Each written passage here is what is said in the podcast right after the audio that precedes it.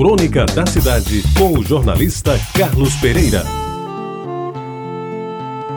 Amigos ouvintes da Itabajara, naquele tempo a cidade era o quintal da minha casa, ali na Rua da Concórdia. Jaguaribe? Jaguaribe era meu mundo. No quintal eu brincava de pega, de bola de meia, de pão quente e até de anel, porque havia espaço e tempo para tudo até mesmo para subir nas mangueiras, separadas pelos irmãos, otorgando-se a cada um a propriedade das mangas, colhidas com zelo para não machucá-las. As que sobravam do lanche e da sobremesa eram expostas em vistosas bacias de alumínio. Naquela época ainda não havia plástico. Nos balcões da venda do seu Benedito, meu pai, na esquina com a Vasco da Gama, onde o velho pai dividia com os outros o mercado de estivas e cereais do bairro. Ah, meus amigos, que tempos aqueles! Hoje se resume em memória e saudades que aos poucos também vão se apagando. O cinema Jaguaribe, do medo de um imbuzeiro, um velho feio e sujo que botava os meninos para correr.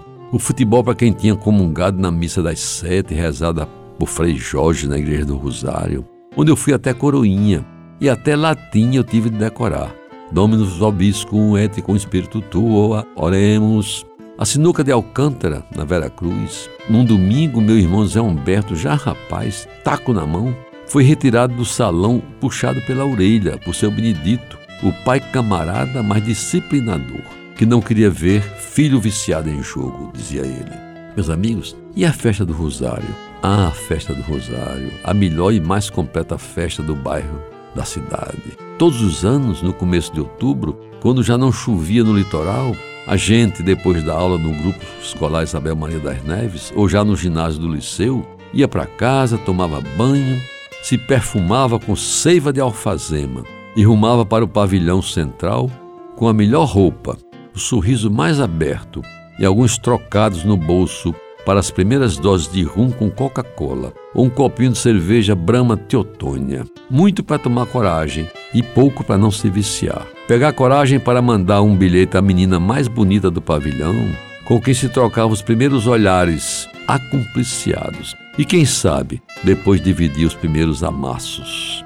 Jaguaribe da primeira namorada, do primeiro beijo, do primeiro amor.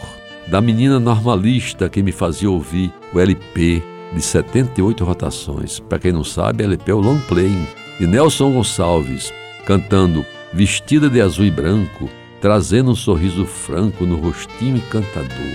Quem não se lembra? Em Gonzaga Rodrigues, em Martim Moreira Franco. Jaguaribe do Luzerinho, onde o gordo Antônio serviu o melhor picado de porco da cidade, enchendo de gente as calçadas do seu bar na Vasco da Gama, às quartas e sábados, local em que mulher suspeita, entre aspas, não tinha vez. E o grau de suspeição, ele é quem definia. E lembra até que uma vez um deputado foi convidado a se retirar do ambiente quando, certa vez, se fazia acompanhado de uma dessas senhoritas. Ah, Jaguaribe da minha infância e da minha adolescência, dos tempos que não voltam mais.